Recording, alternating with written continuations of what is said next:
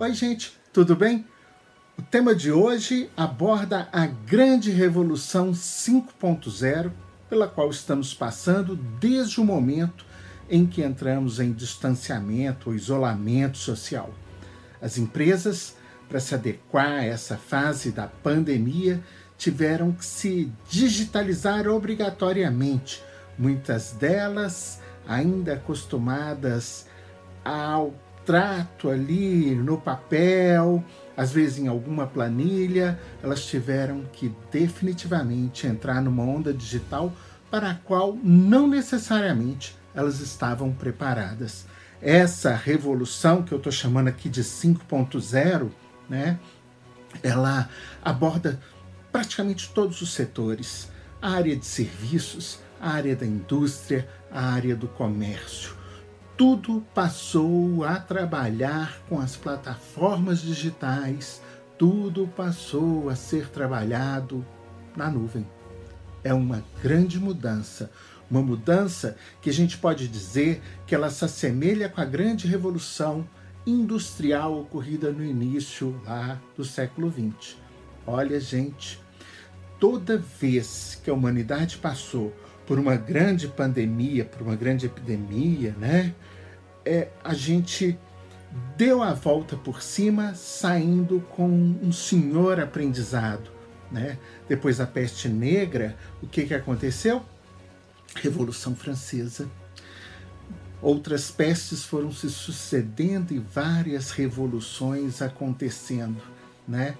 A última revolução, industrial, ela ocorre também depois de uma pandemia, de uma grande epidemia, e tudo que a gente tem é início a essa grande era de produtividade. Né?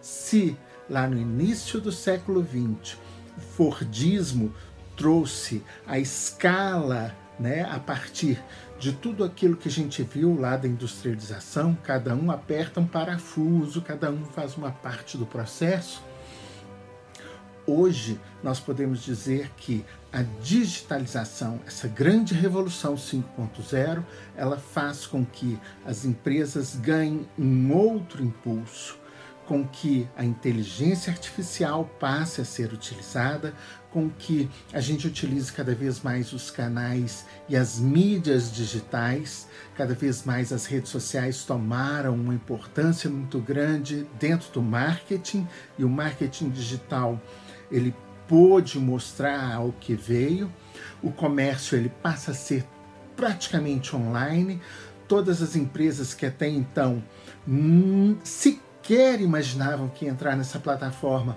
elas passam a correr atrás, seja de uma plataforma própria ou então de entrar dentro de plataformas prontas ou então dos marketplaces, né? Vejam aí como lojas americanas, Submarino, o próprio Magalu, como que elas estão crescendo e buscando as pessoas que perderam renda, que perderam seus espaços de varejo, trazendo elas para dentro desse marketplace, fazendo uma grande rede de vendas.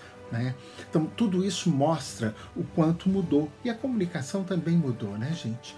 Já que as pessoas estão à distância, nós tivemos que aprender a trabalhar com as videoconferências, nós tivemos que aprender a trabalhar com as mensagens de áudio que já vinham sendo bastante exploradas através de aplicativos como o WhatsApp. E aí, é, Hoje, os podcasts têm um aumento significativo. Só nesse período de quarentena, né, nesses primeiros 50 dias, você tem um incremento do consumo mundial da ordem de 20%. Né?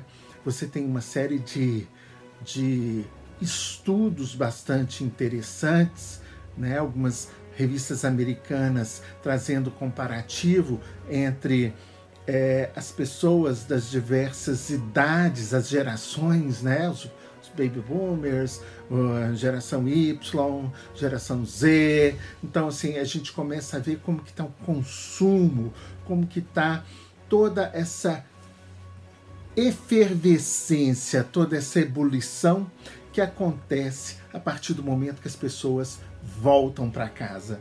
Olha, do ponto de vista holístico, do ponto de vista espiritual, a volta para casa, né, quer dizer muita coisa do ponto de vista psicológico também. Né? É, à medida que as pessoas voltam para casa, elas têm que também lidar com os problemas do cotidiano delas, né? É, a família, os filhos, os afazeres domésticos, que às vezes estavam ter terceirizados, né, legados a, a uma outra pessoa para fazer, a própria educação dos filhos, que antes quem fazia era a escola, e aí os pais precisam tomar rédea, né? A gente vê muitos pais criticando e questionando o pagamento das mensalidades, porque a escola não estaria cumprindo aquela função que muitos desses pais delegam, que é a educação propriamente dita, né? Então eles tendo, eles sendo obrigados a ter que lidar com essa grande dificuldade que é educar os filhos. Você tem também nessa volta para casa um momento de superexposição das individualidades dentro ali daquele grupo, né? Porque as pessoas elas começam a conviver muito mais e aí afloram alguns problemas entre casais, né? Entre algumas coisas de convivência, as pessoas começam a estabelecer ali a sua individualidade, o seu espaço. Você tem uma série de questões que estão em volta disso. Aquelas que moram sozinhas, elas acabam ficando ainda mais sozinhas, porque os locais de interface, de encontro com outras pessoas deixam de existir. Né? Elas passam a ficar o tempo todo dentro de casa. O único refúgio passa a ser o celular, o WhatsApp, alguma conferência por áudio, né? E uma fuga à farmácia, ao supermercado, né? Aos pontos onde você vai fazer compra. Então tem uma série de questões que vêm aí, mas essas questões elas apontam também para uma grande revolução, que é a revolução íntima das pessoas. As pessoas passaram a pensar um pouco mais na vida, nos seus objetivos de vida, na sua razão de viver, na sua razão de trabalhar, de estudar, no que, que ela está fazendo aqui nesse plano. Né?